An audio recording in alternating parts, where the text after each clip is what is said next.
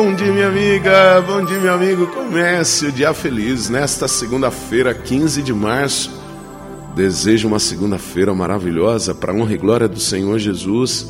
Que nesta semana, ah, nesta semana, sejamos construtores da paz. Confiemos mais no Senhor. Não deixemos que este mundo que nos impõe ansiedade, que nos impõe medo, que nos impõe insegurança, seja vencedor, mas confiemos na palavra do Senhor Jesus, palavra que nos transforma. Podes ir, teu filho está vivo, de alguém que fala com autoridade, que é o Senhor da vida. O evangelho de hoje está em João, capítulo 4, versículos de 43 a 54.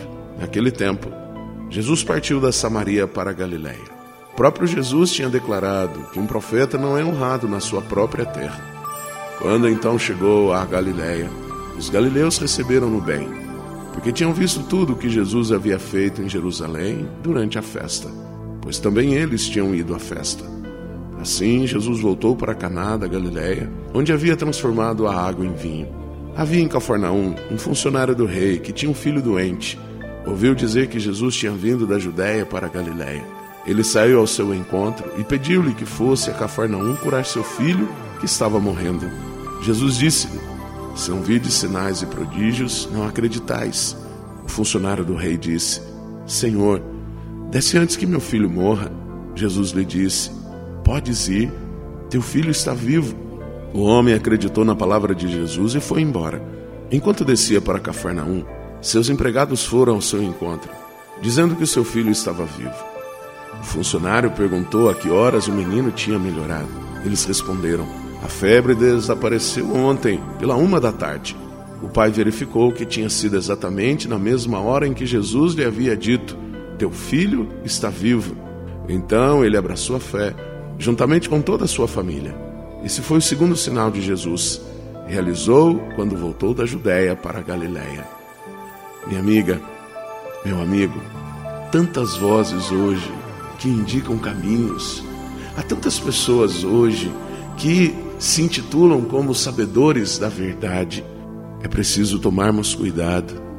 A palavra que devemos ouvir e acolher em nosso meio é a palavra de Jesus Cristo, Jesus de Nazaré, que realmente nos mostrou que é o caminho, a verdade e a vida. Pois muitos que hoje falam e falam não trazem a nós a paz que precisamos.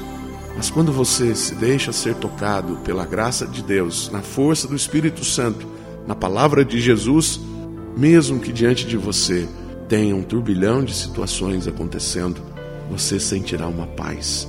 E é isso que eu desejo todas as manhãs, quando nós meditamos o Evangelho do dia, e que você comece e viva o seu dia feliz. Reze comigo. Pai nosso que estais nos céus, santificado seja o vosso nome, venha a nós o vosso reino, seja feita a vossa vontade, assim na terra como no céu. O pão nosso de cada dia nos dai hoje, perdoai-nos as nossas ofensas, assim como nós perdoamos a quem nos tem ofendido, e não nos deixeis cair em tentação, mas livrai-nos do mal. Amém. Ave Maria, cheia de graça, o Senhor é convosco. Bendita sois vós entre as mulheres, bendito é o fruto do vosso ventre, Jesus. Santa Maria, Mãe de Deus, rogai por nós, pecadores, agora e na hora de nossa morte. Amém. Glória ao Pai, ao Filho e ao Espírito Santo. Como era no princípio, agora e sempre. Amém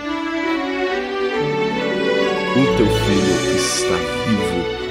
Ah, olha que força que Jesus nos passa. A sua vida é especial. Ouça isso de Jesus. Tenha um dia maravilhoso. Um carinhoso e fraterno abraço do Padre Sandro Henrique, diretamente de Passos, Minas Gerais. E que Deus nos abençoe em nome do Pai, do Filho e do Espírito Santo. Amém. Um beijo no seu coração.